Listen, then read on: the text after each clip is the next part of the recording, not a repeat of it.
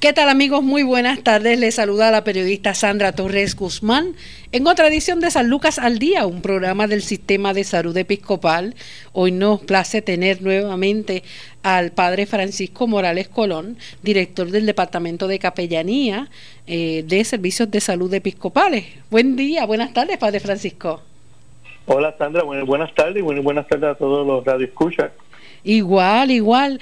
Padre Francisco, la, toda esta situación, ¿verdad?, de, de la COVID-19, esta situación de la pandemia, hace que pues muchas personas, eh, todos, ¿verdad?, de alguna manera, pues estamos, eh, nos preocupamos ante lo que pudiera ser, ¿verdad?, los distintos focos de contagio y máxime viendo tanta, tanta información a nivel internacional sobre la pérdida, ¿verdad?, de, de vidas humana con todo esto y la realidad es que nos ha hecho pensar tanto y tanto y tanto en, en ese momento no de la muerte de la pérdida de un ser querido y sobre todo con, con esto del virus que eh, es una situación mucho más compleja mucho más dolorosa porque el ser querido no se puede despedir de ese ser amado porque de alguna manera si está con ventilador, si está en un hospital en cuidado intensivo, distintas razones, lo, no le permiten eh, la, la, cercanía ni el contacto con otras personas, incluso su familia. Es correcto. Una, una de las cosas que hemos visto con el COVID-19, Sandra, es que eh, es, una enfermedad que eh, solitaria, que el, el paciente se encuentra solo hemos visto a lo largo ¿verdad? de muchos testimonios de personas que dicen que literalmente traen a sus, sus familiares, los traen al hospital, los dejan en el hospital y se tienen que ir. Eh, y, y, dejarlos en, en, un cuarto de hospital, ¿verdad? De muchos de ellos en cuidados intensivos, donde donde están este, inclusive expuestos en una máquina, eh, ¿verdad? De, de, respiración artificial. Así que es, un proceso que que el, paciente lo pasa solo, más allá de la ayuda de los profesionales de la salud que están constantemente con él allí, brindándole ese apoyo, pero no tiene el apoyo tan importante y principal que es el apoyo de la familia. Entonces tenemos también otra situación, tenemos no solamente tenemos a este paciente que está pasando por esta enfermedad tan fuerte, ¿verdad? Que es como el COVID-19, sino que también tenemos a los familiares que están en sus casas con incertidumbre, y comenzando una pena anticipada, un proceso de, duelo anticipado porque pues aunque no debemos de tomar al COVID como eh, COVID es igual a muerte, ¿verdad? Porque si, si vemos las estadísticas son más los que se recuperan que los que, este, han fallecido, pero sí que genera ese, eh, ese, esa, ese, ese miedo, ¿no? Esa situación de ansiedad y de temor de que ese ser querido que está allí eh, pueda fallecer. Y en algunos casos, cuando así ocurre, pues, básicamente fallecen solos, fallecen sin su ser querido. Y, muchos de estos pacientes que fallecen de COVID-19, eh, eh, pueden ver que, la, que las restricciones que hay debido a todo esto con, con los entierros y a los oratorios son bien son restricciones bien estrictas donde donde básicamente se van a directo a una cremación y no hay ese proceso de, de, de, ese acompañamiento ¿verdad? al final de la vida de, ese ser querido. Así que son ya de por sí la muerte de un ser querido y la enfermedad de un ser querido provoca, tanto en el paciente como en los familiares, ansiedad, provocan miedo, provocan temores que son muy comunes, ¿verdad? Pues con esto del COVID-19 pues se observa más esas emociones, se exacerba más esos temores, se exacerba más esos miedos y entonces pues es mucho más complicado ¿verdad? Eh, eh, poder trabajar con ese proceso de duelo, con ese proceso de pérdida, con esos familiares.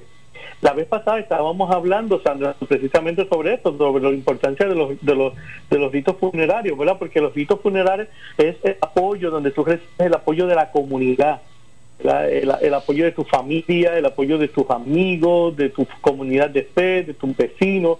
Y entonces, a de estos, estos actos funerarios, donde, puedes, donde tú puedes recibir el apoyo de, de, tantas de tus redes, de esas redes tienes a tu alrededor, pues eh, se complica más la situación, ¿verdad? Y muchos de los eh, tanatólogos y, especialistas en la, la, salud mental están hablando de que estas situaciones pueden provocar lo que se llama en un duelo complicado, ¿verdad? Que, eh, que ya no es un duelo saludable, sino es un duelo que puede convertirse en algo patológico, donde van a necesitar ayuda de gente profesional de la salud, como un psicólogo, psiquiatra, y también pueden llevarlo a lo que también nosotros conocemos como el duelo congelado o, muerte ambigua, porque realmente las personas no saben si, si realmente ese ser querido se fue porque tú se murió porque tú no lo viste morir, ¿verdad? Eh, o no viste su cuerpo, no, no tienes la oportunidad de ver el cuerpo de esa persona, porque lamentablemente pues tiene que ir a cremación de esta. Uno ve las escenas como por ejemplo en Nueva York, no sé si las llegaste a ver por televisión, como, como enterraban ¿verdad? en fosas comunes a tantas personas allí, y son escenas desgarradoras. Imagínense con los familiares que están que no han podido dar cristiana sepultura a ese cuerpo como ellos hubiesen querido hacer. Entonces, pues, es bien importante que, que aún dentro de la distancia, de este distanciamiento físico que no, pues, por, por salubridad nos han puesto, pues debemos de mantener esa, e, ese apoyo. Es bien importante apoyar a nuestros dolientes aún en la distancia. Y es posible, este, en términos de la, de la eh, de, las, eh, de las redes sociales, en, términos de las comunicaciones, nos dan esa ayuda para nosotros poder brindarle apoyo a todos esos dolientes para que puedan trabajar y procesar eh, un duelo. Recuerda que siempre hablamos de un duelo saludable, porque todos nos vamos a doler. Como hablamos la vez pasada, todos pasamos por ese proceso de duelo, todos nos, todos nos dolemos, lo que, lo que la diferencia es que cada uno lo procesa de manera diferente, ¿verdad? Pero que ese duelo sea algo saludable. Padre Francisco, la persona que está ahí, eh, ¿verdad? Con, con, la enfermedad, que está eh, aislado totalmente, que está en un ventilador, que está en cuidado intensivo, que está en otra área del hospital, ¿tiene algún contacto con alguna persona que le pueda ayudar, ¿verdad? En, esa transición espiritual eh, es decir, ¿verdad? Porque pues muchos según las creencias pues buscan algunos la, la, la verdad, la, la visita de, de un sacerdote, de un pastor, de alguien que le ayude en ese proceso. ¿Cómo se está trabajando o si todavía no se permite que, que, nadie se le, se le acerque. ¿Hay alguna manera de poder ayudar en ese proceso, en esa transición a, a ese enfermo? Sí, eh, nosotros, eh, ¿verdad? En términos de, eh, en el hospital, este, nosotros pues tenemos ese apoyo eh, pastoral, ¿verdad? Y espiritual con nuestros capellanes. Claro, siempre siguiendo las medidas de precaución. Recuerden que un paciente de COVID es un paciente que está restringido, ¿verdad? pero en la medida en que sea posible, pues, ellos utilizando las redes, como lo, utilizando, ¿verdad? eh, el WhatsApp, utilizando eh, otros otros medios para que se puedan comunicar con el paciente, pues se, se le brinda ese apoyo. Eh, eh, pero pero sí es, es, bien, triste porque no es de igual manera como se puede trabajar con cualquier otro paciente como lo hacemos el día a día en San Lucas, que nuestros capellanes van a, a las habitaciones y trabajan y dialogan con ese paciente. Con este paciente de COVID, pues debido a lo contagioso de la enfermedad, eh, pues las medidas de precaución son mucho más fuertes. Por eso que te dije ahorita, esta es una enfermedad donde donde el paciente prácticamente está solo, más allá del, de, los de los eh, del equipo ¿verdad? que está pendiente de ello. Eh, es un paciente que está que, precisamente pasa por este proceso eh, sin ese apoyo ¿verdad? este físico de seres queridos.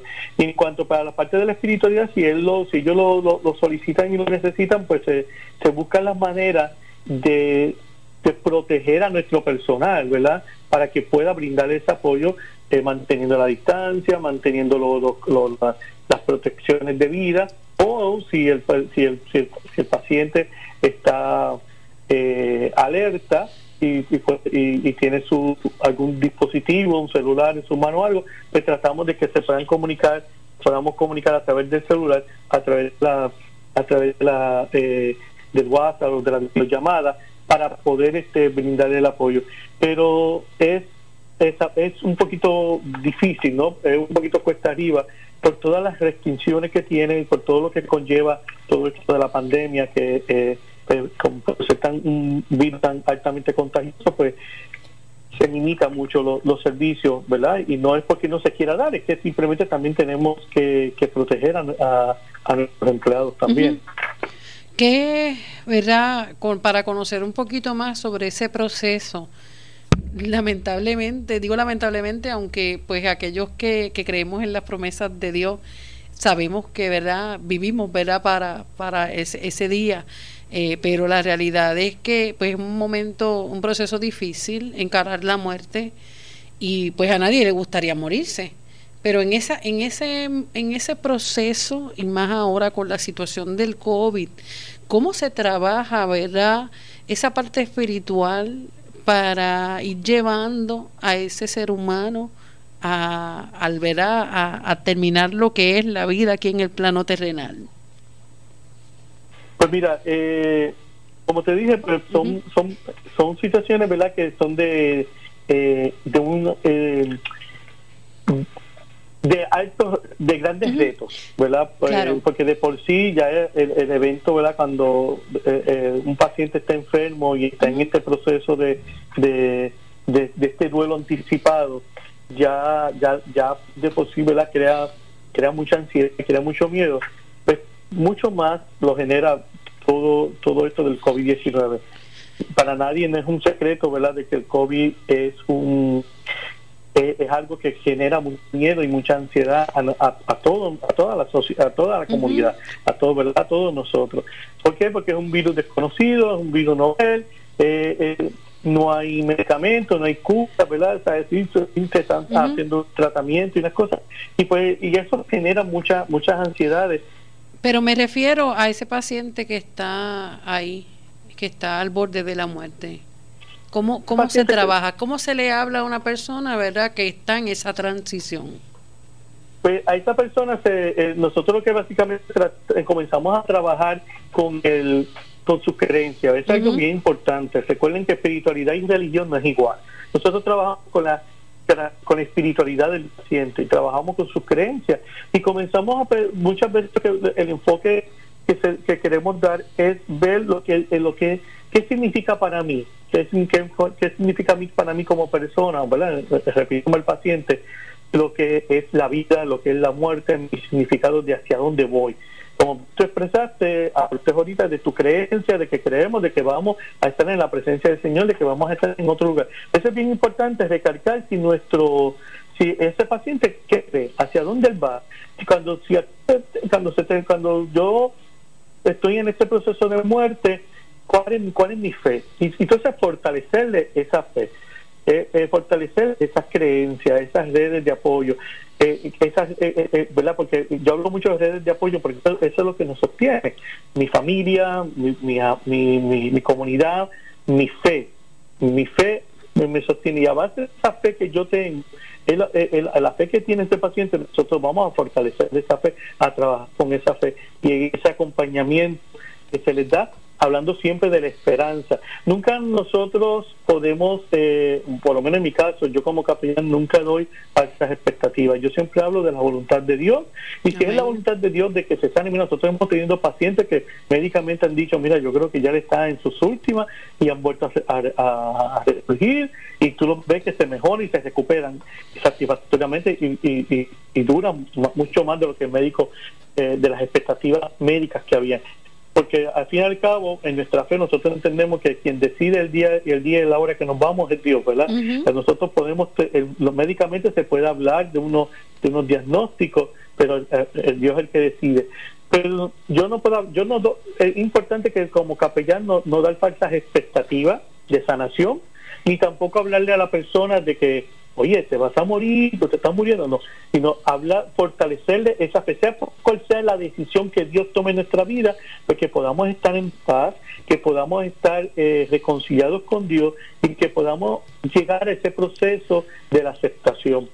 eh, ¿verdad? En, la tanatología y en el proceso de duelo hay unas etapas del duelo que cada uno de nosotros tenemos que pasar y, o que pasamos. No necesariamente todo el mundo pasa por esas mismas etapas, pero el propósito del apoyo espiritual y pastoral en pacientes, en, nuestro, en, todo tipo de pacientes, es llevarlo a, en ese proceso de, de, de llegar al proceso de, esa, de la aceptación de llevarlo a que acepten este, ¿verdad? este esta situación para que estoy pasando, de que ya me, estoy muriendo, de que ya se me está acercando el, momento de, de, partir de este lugar y ir al lugar donde yo entiendo que, que voy a ir y, y, ayudarlo a, a, internalizarlo, a creerlo y aceptar ese proceso. Algo muy importante, eh, que muchas veces, eh, ¿verdad? como le dijo ahorita, nosotros en los duelos hay unas etapas del duelo y, en, y una de, esas etapas que, que ocurren mucho en el duelo son, eh, son la ira, el coraje. Y vamos a ver muchos muchos pacientes que quizás no le dan coraje, eh, que empiezan a renegar, a pelear, que no quieren no, no, quieren hablar con el médico, no quieren hablar con la enfermera, no quieren hablar con el capellán, no quieren ver a nadie. Pero porque y, y son procesos normales. Entonces no lo podemos tomar como algo personal, porque no es personal, no es contra ti, no es contra mí, es que simplemente él está en ese proceso de coraje, está en ese proceso de ir, está en ese proceso de, de, de, de, de internalizar, de ese proceso de shock, como se llama, eh, porque cuando tú tienes un pronóstico de que, te, de que estás en tus últimos momentos de vida, no es, una noticia agradable, fácil para nadie. Así que es ayudarlos a poder pasar esa etapa, estas diferentes etapas, eh, y tratar de ayudar a que ese paciente llegue a la aceptación. Es algo muy importante. No solamente estás el paciente, tú también tienes a unos familiares que también se están doliendo, unos, unos familiares que también tienen unos duelos anticipados. Entonces, en ese proceso de ese duelo anticipado, tú también tienes que trabajar con ellos, ayudarlos también a ellos a aceptar. Porque muchas veces nosotros como familiares, como ah, eh, en muchos casos, eh, el paciente está espiritualmente y emocionalmente está tranquilo y, está en ese proceso de aceptación pero somos los familiares los que no estamos en ese proceso de aceptación. Entonces somos muchas veces los, eh, los familiares los que provocamos y le damos falsas expectativas, falsas esperanzas eh, y provocamos que el paciente, como decimos, eh, eh, ¿verdad? No pueda completar ese proceso de transición y, finalmente pues, pues, pasar a, la vida eterna o al lugar donde ellos crean que, que van a van a estar. Y es bien difícil, sí, es bien, difícil. Hay que trabajarlo con ambos, no solamente con el paciente, sino también con los familiares que también pues, son que también están pasando por ese mismo proceso de Ciertamente, en, en mi caso, ahora en este mes se cumplen tres años de, de la muerte de mi papá. Y pues apareció un cáncer que, como decimos en la calle, se lo llevó rápido, en dos o tres meses. Fue un proceso bien duro, donde tú ves ese familiar sufriendo muchos dolores y hay que, como usted menciona, hay que hacer, dejar que, Dios haga su voluntad, pero para que ese familiar, ese ser humano, ¿verdad? se aprenda ¿verdad? a desprenderse de, de, de, ese ser querido porque sabe que está sufriendo es bien difícil y simplemente uno va acude al todopoderoso Señor tú tienes todo verdad eh, todo el poder para sanarlo para levantarlo pero si no lo vas si no es tu voluntad hacerlo, si es tu voluntad y es el tiempo para llevártelo, pues Señor, que sea así. Y, y eso pues uno lo puede ver, dar, dar por fe de que eh, el proceso de ese desprendimiento va a ayudar tanto al paciente, a ese ser querido, como el familiar que lo está viendo en esas condiciones. Eh, y como usted menciona, en tantas ocasiones que hemos visto personas que están al borde de la muerte y pues no era su tiempo. Pero eso, eso, eso es un proceso que es duro, pero a la misma vez es parte, ¿verdad? Y es necesario que nosotros como seres humanos lo vayamos trabajando a través de toda la vida. eh, porque en, este mundo, bien está dicho, ¿verdad? Que estamos prestados y que incluso nuestros hijos no nos pertenecen. Eso es bien duro a internalizarlo. Nuestros hijos no nos pertenecen. Nuestros hijos son de Dios y cada uno tiene una misión, un propósito de Dios en este mundo y solamente Él sabe cuánto va a ser ese tiempo. Eso es así, eso es así. Solamente Dios sabe, ¿verdad? Y eso, y eso básicamente eh, el es este eh, es nuestra fe, ¿no? Y, y, es el tiempo de Dios y es normal. Y todo eso que tú más acabas de, expresar, todo ese sentimiento que tú tuviste con tu papá, todo ese sentimiento que tenemos cuando nos dicen que nuestros hijos no son nuestros, sino, ¿verdad? No, Dios nos los dio para que nosotros criemos, los preparemos y ellos hagan su vida. Todo ese proceso de desprendimiento nos crea, nos generan toda esta, esta sensación de dolor, ¿verdad? Y de tristeza. ¿Por qué? Porque hay algo que se llama el apego y nosotros somos seres sociales y tenemos un apego y depende mucho de este apego que yo tenga con esa persona eh, que es lo que va a generar ese sentimiento eh, eh, y, y, mientras más significativo sea la persona en mi vida pues va a generar ese duelo y ese duelo va a ser pues, por eso es que cuando no, no nos podemos sentir mal en el sentido de que quizás para una persona yo me, me dolí más que para otra persona. Por eso es que no podemos decir, ah, que quiere más a este, este porque pues, no sé si en la vez pasada lo, lo logramos hablar, pero eh, yo creo que, que comenté la vez pasada que estuvimos hablando que el duelo era diferente, aunque tú tuvieras la misma pérdida, tú tuviste la pérdida de tu papá y, y, y, me, imagino que tienes hermano, ¿verdad? Sí, una hermana por parte de padre también. y, tu hermana y, y, tú tuvieron la misma pérdida, pero cada una de ustedes dos manejaron su duelo de forma diferente. Y, una pérdida es una pérdida, porque aún así cuando llega el, llega el momento, sí es un dolor indescriptible. Claro, lo que pasa es que cada una lo tuvieron, cada una tuvo su, la misma pérdida que fue la pérdida de su papá, pero cada una de ustedes lo, lo manejó de manera diferente. ¿Por qué? Porque depende de los recursos que tengamos cada uno de nosotros, los apoyos que tengamos, nuestra familia, nuestro esposo, esposa, hijos, la hija, eh, ese, ese núcleo familiar cercano a nosotros, nuestra, nuestra fe es, una manera de que nos ayuda. Así que todo eso depende de, depende de nuestra visión sobre la muerte, ¿verdad? que nosotros vemos, cómo vemos la muerte, nuestra visión, nuestras creencias. Todo eso ayuda a fortalecernos y a manejar ese, suelo, ese, duelo saludable. Eh, y por eso es que es bien importante sobre todo ese apoyo y por eso es que eh, nosotros verdad estamos bien preocupados con todo esto lo del COVID-19 porque tenemos la situación que, que tenemos la situación de que tenemos una, ¿cómo se llama esto? Este, tenemos a unos dolientes, Sandra, que, que están solos. O sea, tú tuviste la experiencia de que perdiste a tu papá, pero lo tuviste en una época, ¿verdad?, que no había COVID y pudiste celebrar su, su funeral, pudiste hacerle su misa, hacerle todos los rituales que ustedes como familia quisieron hacerle y recibir el apoyo de la familia, de la comunidad, ¿verdad? De todas las personas que te aman y que, que, y que, y que, están contigo. Pero, lo, pero eso mismo no ocurre con, con, la, con, la, con las familias, con los dolientes hoy en día bajo COVID-19. Y no solamente de COVID, Sandra. Estamos hablando también de otras personas que, que a lo mejor los pacientes no murieron de COVID, pero las restricciones en los funerarias, en la funeraria y en los entierros son tantas pues, por, por, la situación ¿verdad? De, de, la pandemia que a veces uno puede dar el apoyo espiritual y pastoral. Eh, a mí me pasó con una feligres donde yo no pude estar físicamente, tuve que estar por teléfono y no se siente igual porque no es algo personal, ¿verdad? Eh, así que es bien importante que nosotros podamos acompañar a esos dolientes, eh, darle seguimiento porque tradicionalmente vamos y estamos, cuando la persona está en el hospital, visitamos al paciente o, si estamos en la, se muere, vamos a la funeraria. Pero yo siempre digo, ¿y después del entierro qué? Porque después, después del entierro es cuando empieza lo fuerte.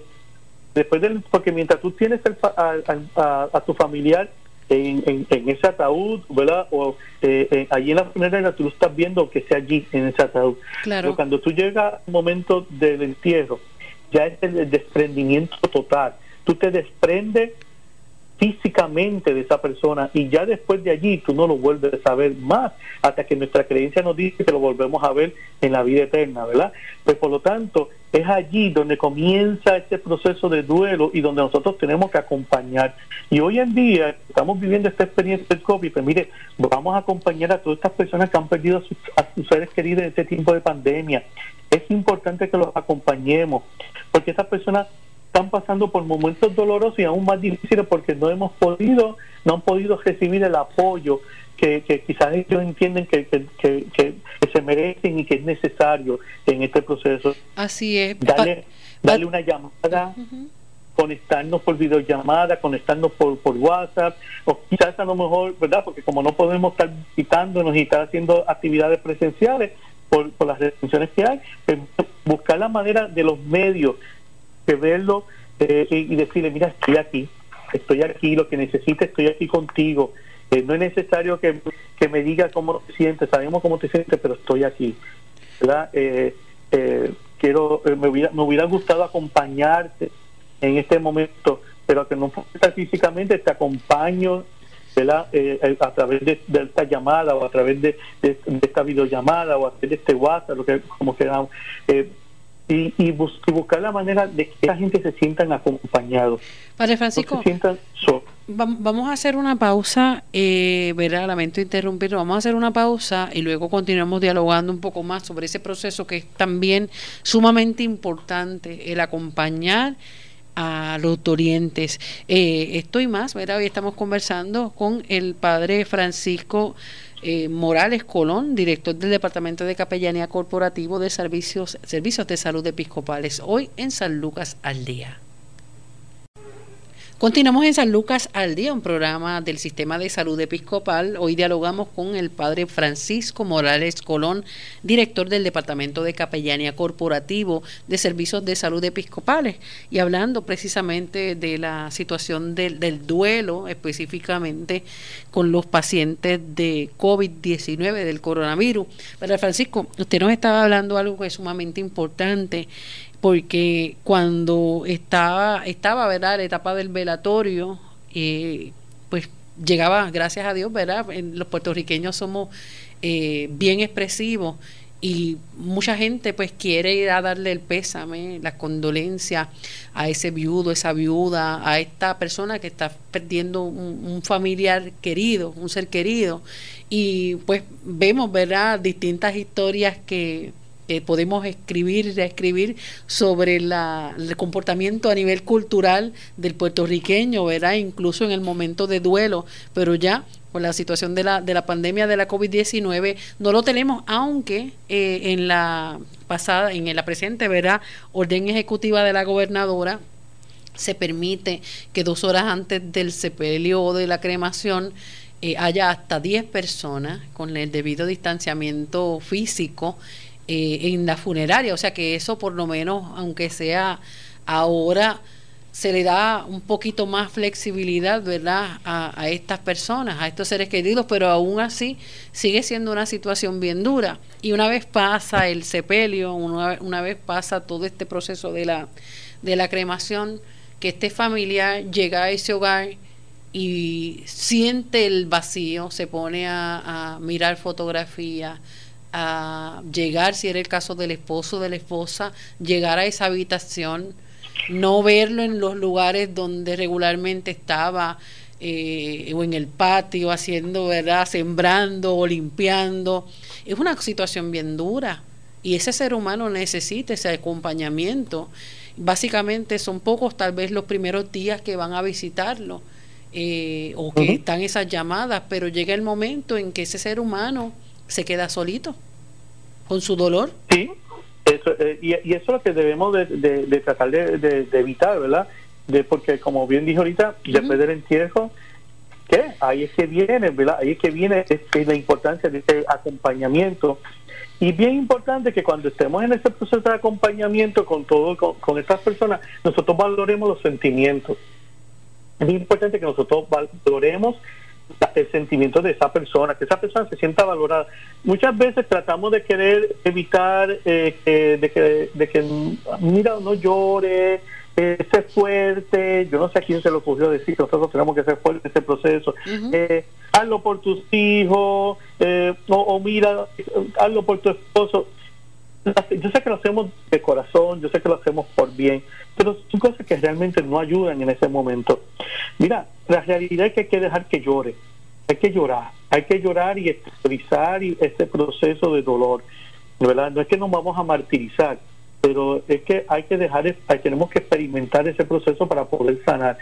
Como, es como, como cuando nos damos un cantazo o no tenemos una herida, ¿verdad? Que sangra, pues, ese proceso de, de, coagulación de la sangre, ¿verdad? Este, provoca que, que, esa, que esa herida comience a cicatrizar, ¿verdad?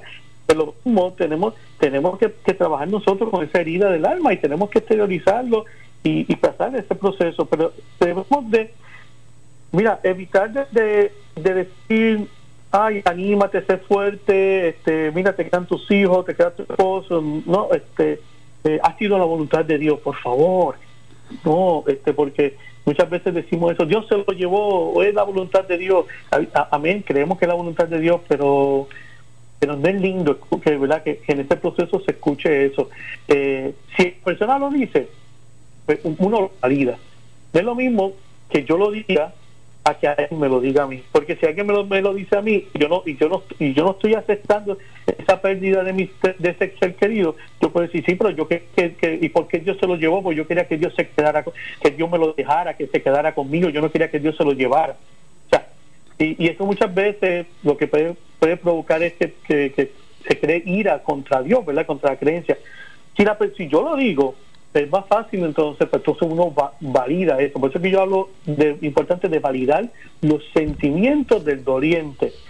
Si el doliente expresa que, tiene ganas de pues mira, vamos a acompañarlo, llora, yo no, te preocupes, estoy aquí contigo.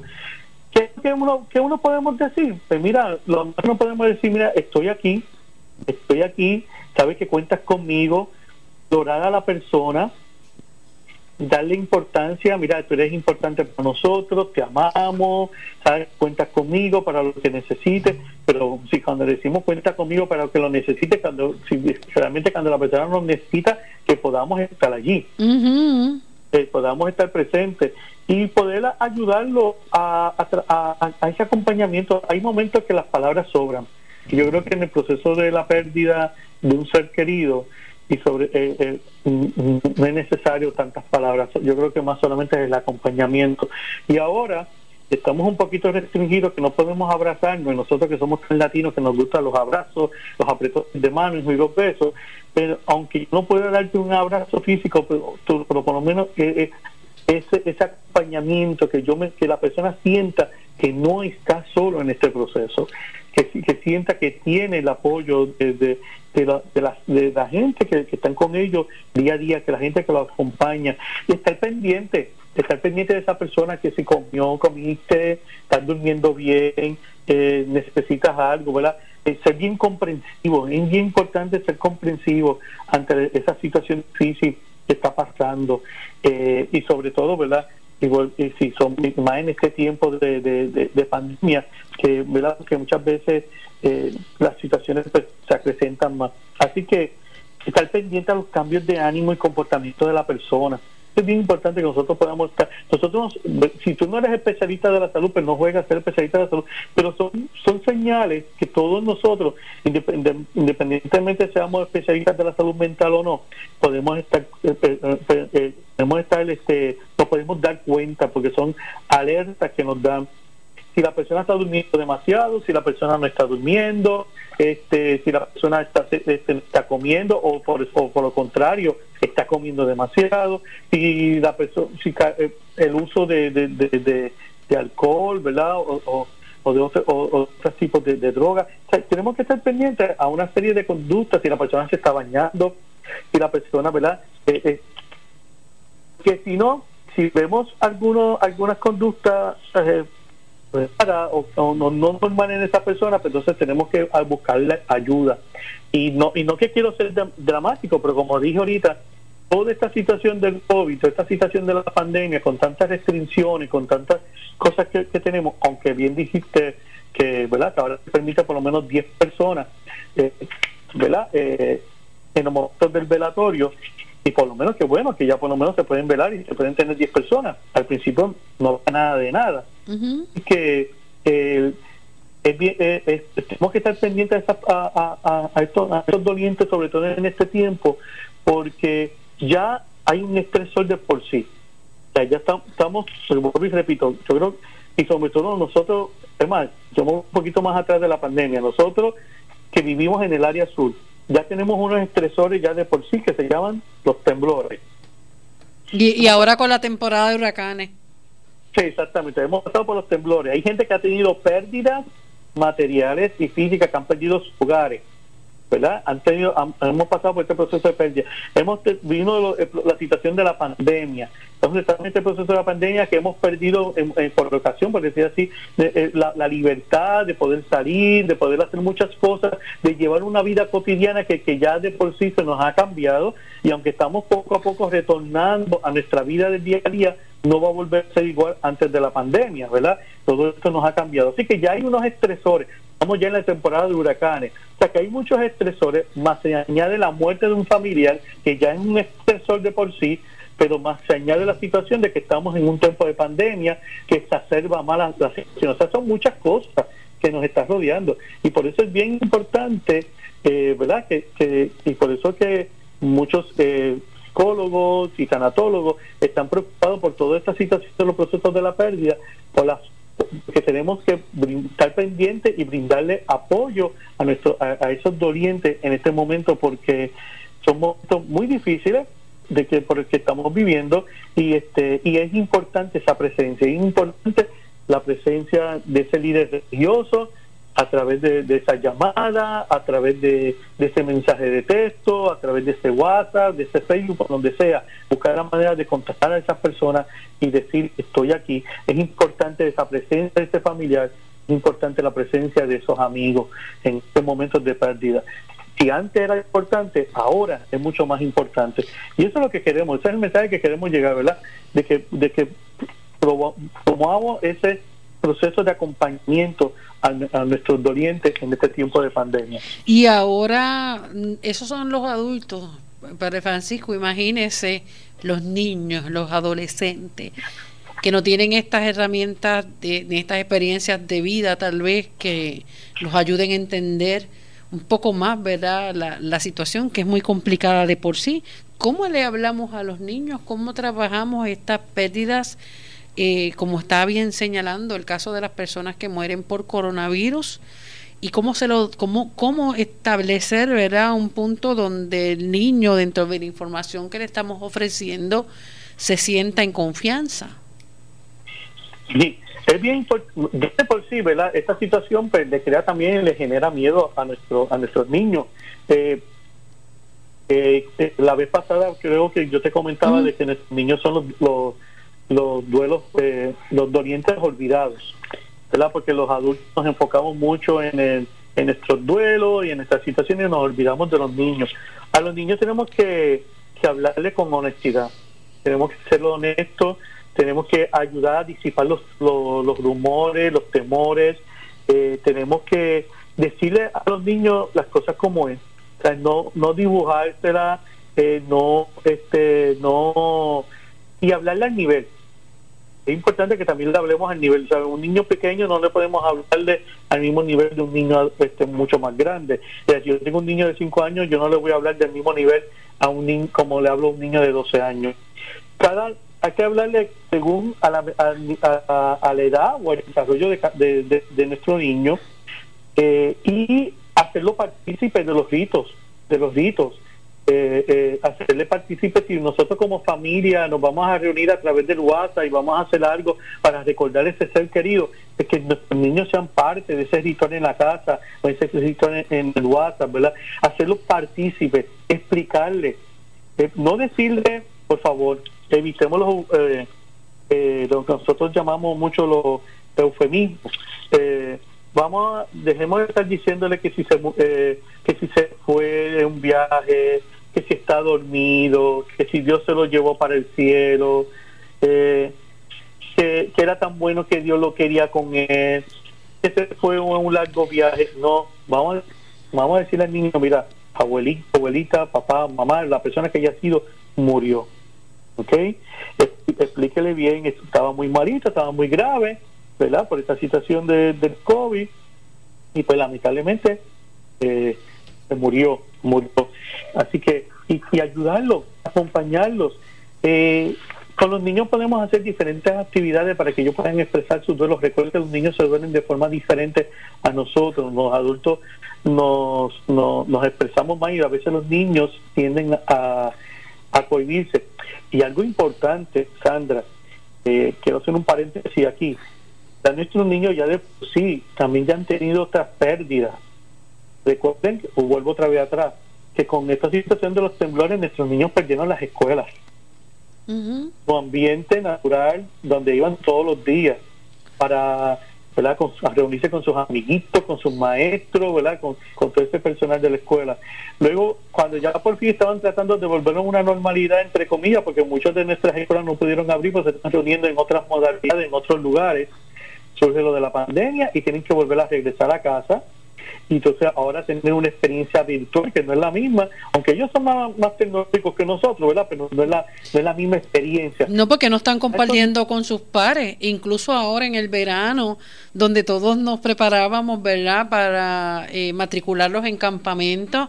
ahora los campamentos también que hay son virtuales. Yo le digo a mi niño, pues vamos a anotarte y me dice, ajá, ¿y qué voy a hacer? No, es lo mismo. No. Así que ya de por sí ya son nuestros niños, Sandra, ya tienen, ya tienen una pérdida. Ya han pasado por un proceso de pérdida. Así que añadirse ahora esta situación de un ser querido que muere es otra pérdida más adicional. Así que es bien importante explicarle a nuestros niños las cosas como son hacer lo que hagan actividades, que sean parte de las actividades, mira, que hagan un dibujo, que expresen sus sentimientos, eh, que busque la, manera de, que ellos puedan expresar lo que sienten, mantenerle las rutinas, por favor no le cambiemos la rutina diaria, eh, garantizar la atención al aspecto, no nos olvidemos de ellos, no nos olvidemos de ellos. Eh, tampoco no lo vamos a abrumar. Si el niño no quiere hablar, pero dejamos que no hable pero si el niño quiere expresarse, expresamos, eh, dejemos que se exprese, que hable de esa persona, eh, utilicemos películas o, o, busquemos el video por eh, por YouTube y todo, y que para, para los niños que hay mucho material, cuentos, que hay mucho material para los niños que, que los pueden ayudar a poder trabajar con ese proceso de, del duelo para que ellos puedan expresarse. Eh, listas de palabras que describan a la persona, hacer tarjetitas de condolencia para la familia, eh, eh, hacer juegos con ellos, hacer un collage, hacer cositas que ellos puedan ellos puedan manifestar a través de su de su edad para que ellos puedan manifestar esa, su, su, su sentimiento sobre todo estar pendiente de ellos, están pendientes. Muchas veces nuestros niños hoy en día se encierran mucho y nuestros adolescentes también se encierran mucho en los juegos, en los videojuegos. Tenemos que tener cuidado con eso. No podemos tener a nuestros niños encerrados todo el tiempo en ese videojuego. Tenemos que que nuestros niños también eh, ¿verdad? Eh, eh, eh, y, y, no se aíslen, porque muchas veces eh, ese encerrarse en ese videojuego todo el día es una manera de aislarse y una manera de no querer expresar ese sentimiento. Así que por lo tanto es bien importante que ayudemos a que tanto nuestros niños como nuestros adolescentes expresen sus emociones al respecto de cómo se sienten. Si el niño no quiere hablar o el adolescente no quiere hablar, pues le damos espacio. Lo debemos de mantenerlo, eh, eh, eh, estar pendiente a ello y hacerlo parte, hacerlo parte de este proceso hacerlo parte de, los rituales. Eh, si podemos ir a la funeraria, eh, dentro de esas 10 personas, pues mira, pues vamos a tratar que, que de entre esas 10 personas, ¿verdad? Pues estén los niños, eh, esté, ese nieto, esté ese hijo, esté ese sobrino. O si no, si no están físicamente, porque los queremos cubrir o cuidarlos, pues a través de videollamada, que lo hagan parte de ese proceso del funeral. Eh, es importante que ellos ellos también pueden internalizar este proceso porque ellos también se duelen. Creemos que no, pero nuestros niños se duelen y nuestros niños también pasan por ese proceso del duelo y tenemos que y, tenemos que, que, tener en cuenta que su opinión importante, que su sentimiento es importante, no ocultarle las cosas, decirle las cosas como son, tener diálogos abiertos en familia y mantener y, este, y mantenerlo siempre parte de este proceso. Padre Francisco, eh, es verdad, esto del duelo y esta situación de las muertes por coronavirus tocan directamente al personal de la salud. ¿Cómo podemos, verdad, trabajar y darle algunas unas herramientas? Porque ellos no son, no son de palo, son seres humanos que sienten, padecen, que también sufren, ¿verdad? Las pérdidas, no son máquinas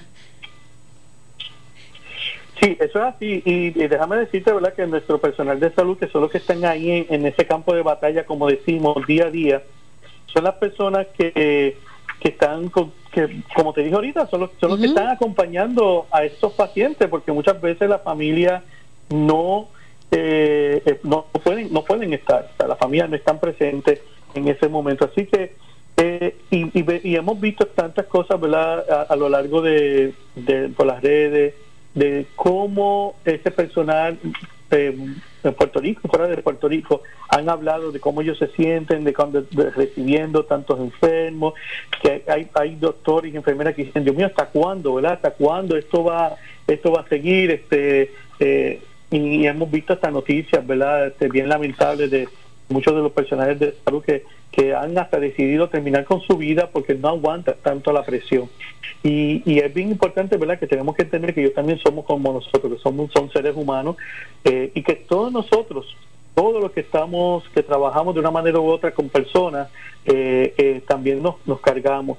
Y una de las recomendaciones es, y que yo sé que una de las más difíciles, es tratar de no llevarnos todas esas situaciones a nuestra casa que cuando podamos llegar a nuestros hogares, de igual manera, como ahora mismo yo, yo que trabajo en el hospital, cuando yo llego a casa, yo tengo ya mi, eh, mi protocolo, ¿verdad? Y tengo que irme a, a, una, a uno de los baños, a quitarme mi ropa, desinfectarme, a bañarme y todo eso. Y para luego entonces haga todo ese protocolo de limpieza y todo, entonces salgo y saludo a la familia. Pero de igual manera, como nos cambiamos de ropa, damos un buen baño y, no, y, no, y nos tratamos de desinfectar nuestro cuerpo, pues de igual manera debemos de hacerlo a nivel mental y a nivel emocional. Tratar de... y, es difícil. Yo sé que porque a mí me pasa también, pues yo yo cuando trabajo ¿verdad? con personas también me llevo sus cargas, me llevo sus emociones, pero entonces tenemos que tratar de, de, hacer esa diferencia entre mi trabajo y mi hogar. Y tratar entonces de, de estar con mi familia, vivir el día, es bien importante, y, yo por ejemplo cuando voy por las áreas, darle ese apoyo a, al equipo de salud, darle las gracias, gracias por su trabajo chicos, gracias por estar aquí, Dios les bendiga, te cuentan con mis oraciones. Es bien importante apoyar ese apoyo, ese apoyo de entre todos nosotros, ¿verdad? Entre, y el apoyo de la familia. Por eso que nosotros aquí en San Lucas hemos puesto, ¿verdad? Esta, este lema de que en San Lucas trabajamos héroes ¿Por qué? Porque es una manera de motivar a nuestro personal.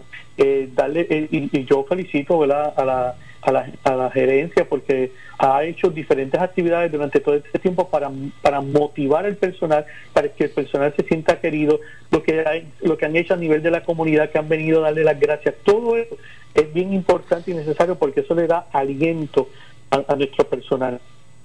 Es bien importante que el personal identifique si se siente triste, si se siente agobiado, si se siente que no puede trabajar con la situación, que busque ayuda, que busque ayuda espiritual, que busque ayuda emocional, que busque ayuda ¿verdad? Porque, eh, psicológica, porque tenemos que entender hasta dónde podemos llegar. Y eso es bien importante que ellos entiendan eso, hasta dónde podemos llegar. Y que y sobre todo eh, estar pendiente de ello eh, en, en el sentido ¿verdad? de que de, de, brindarle ese apoyo, de, de, ese apoyo a ellos y que ellos, y sobre todo que ellos puedan eh, llevar, a, eh, llevar a cabo verdad la medida de que, de que una cosa es el trabajo y otra cosa es su familia y llegar, y llegar a trabajar con su familia y desconectarse del trabajo. Yo creo que a la medida que nosotros podemos lograrnos desconectarnos y decir, bueno, aquí ya yo no soy Francisco Morales el capellán, y soy Francisco Morales el, hermano, Francisco Morales el tío, Francisco Morales el papá, Francisco Morales el esposo, o sea, aquí ahora es mi familia vamos a dedicarnos, buscar ese apoyo. De igual manera, yo también me pasa, que yo tengo que buscar a alguien con quien desahogarme. Es bien importante que uno pueda exteriorizar lo que uno siente. Y yo le, invito siempre a mis compañeros a.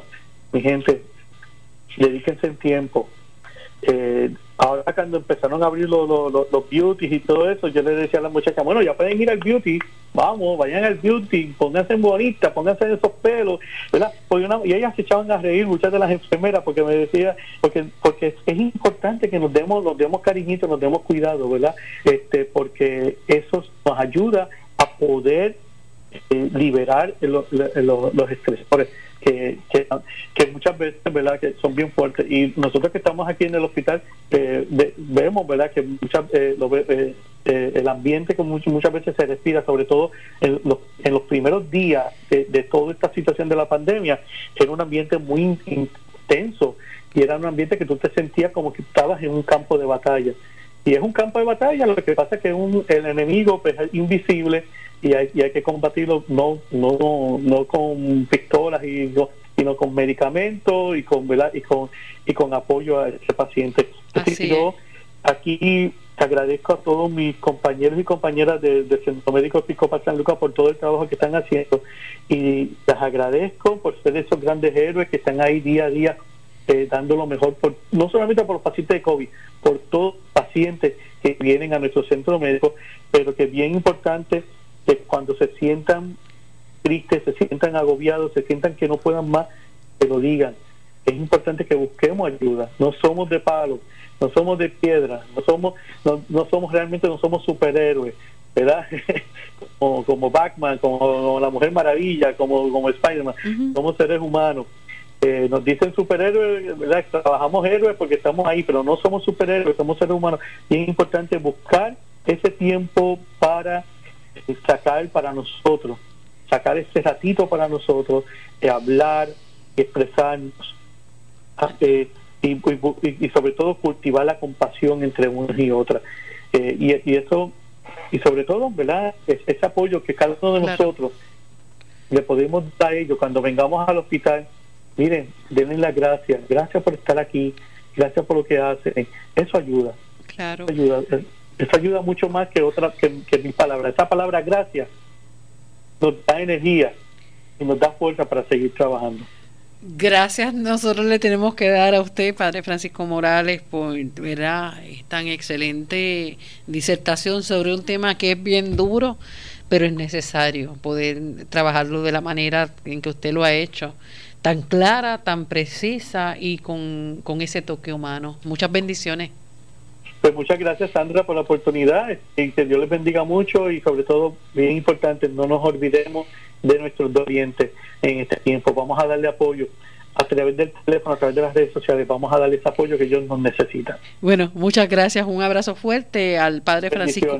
Amén, igual, Padre Francisco Morales Colón, director del Departamento de Capellanía Corporativo de Servicios de Salud Episcopales. Bueno, nosotros nos vamos, regresamos a una próxima edición de San Lucas al día, de lunes a viernes, de 1 a 2 de la tarde por aquí, por Radio Leo 1170M y Radio Leo 1170.com. Bendiciones.